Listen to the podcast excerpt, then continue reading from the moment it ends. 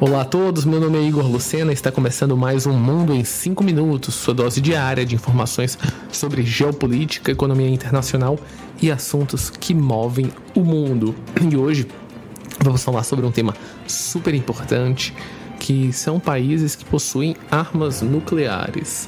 E esse é um grande questionamento porque uh, o uso de armas nucleares a gente assistiu de uma maneira prática ainda na década de 40, quando os Estados Unidos bombardeou as cidades de Hiroshima e Nagasaki, é, e que de fato encerrou a Segunda Guerra Mundial e fez com que o Japão desistisse de continuar o conflito.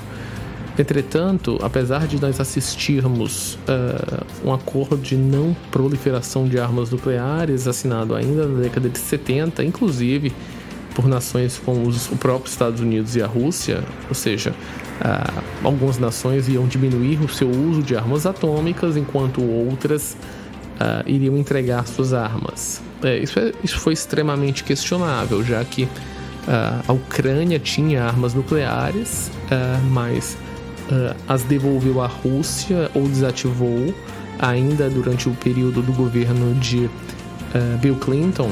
Então, talvez se isso não tivesse ocorrido, a probabilidade da invasão da Rússia seria muito pequena. Então é uma situação que não é simples de da gente de fato falar, mas na prática, nações que têm armas nucleares têm uma capacidade muito maior de defesa e, e as torna muito mais poderosas em relação às outras. Isso do ponto de vista militar. E nós estamos falando de algumas nações que têm muita capacidade atômica. Por exemplo, os Estados Unidos e a Rússia passam de 5 mil uh, mísseis atômicos prontos para serem utilizados. O Reino Unido tem 225, a França 290, Paquistão e Índia têm aproximadamente 160 cada um, a China 410, Coreia do Norte em tese tem 30, o Irã procura desenvolver a sua primeira, o que faz com que a Arábia Saudita fique extremamente com medo dessa situação, mas o principal é que Israel tem aproximadamente 90. Então, apesar de você ter vários problemas de países árabes ao redor, é muito difícil eles de fato tentarem algo contra uma nação que tem 90 mísseis nucleares e que podem de fato. Uh, sei que isso é extremamente improvável, mas varrer países árabes do dia para a noite. O grande ponto das armas atômicas é que, apesar a gente está vendo um, um modelo, um, um, mundo cada vez mais complicado e que, diferentemente do passado, uh, por exemplo, a Rússia tem o que a gente chama de armas nucleares táticas, ou seja, bombas de uma pequena capacidade, por exemplo, de destruir um, um bairro do tamanho de um bairro brasileiro ou, ou uma pequena região e que tem uma capacidade atômica. Isso não foi utilizado ainda mas seria um outro tipo de guerra que poderia abrir sim espaço para, eu sei que pode parecer louco, mas uma terceira guerra mundial. O grande ponto é que essas nações uh, não utilizam as armas atômicas para uh, uma guerra convencional, é muito mais para, para impedir que outras nações as ataquem com armas de, de alcance tradicional. E o grande questionamento e talvez a grande incógnita das armas nucleares é que você uh, tem que ter a certeza que vai destruir o centro de comando do seu inimigo, principalmente se ele também for uma potência atômica.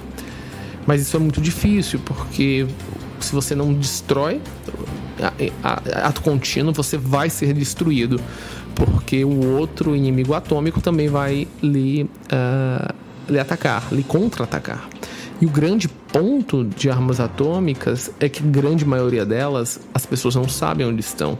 Elas não estão em silos, não estão nem mesmo em locais uh, terrestres. Eles estão em submarinos, em porta-aviões, em rodando o planeta inteiro.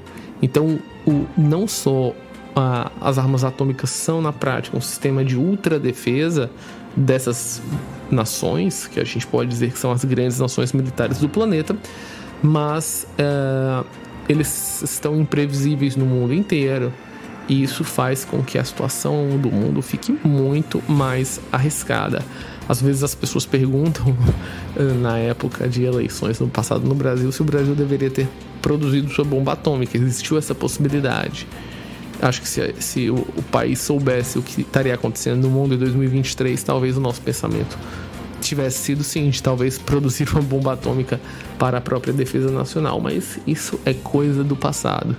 Bom, gente, a gente encerra os nossos primeiros cinco minutos falando sobre a ideia de conflitos armados, porque apesar de nações terem bombas atômicas, elas não a usam porque o risco de usar é tão grande. Uh, de um país contra o outro, principalmente potências atômicas, elas são mais elementos de defesa. E a gente continua até, até amanhã, né? Semana que vem, não até amanhã, a gente vai continuar falando sobre geopolítica, geoeconomia e relações internacionais.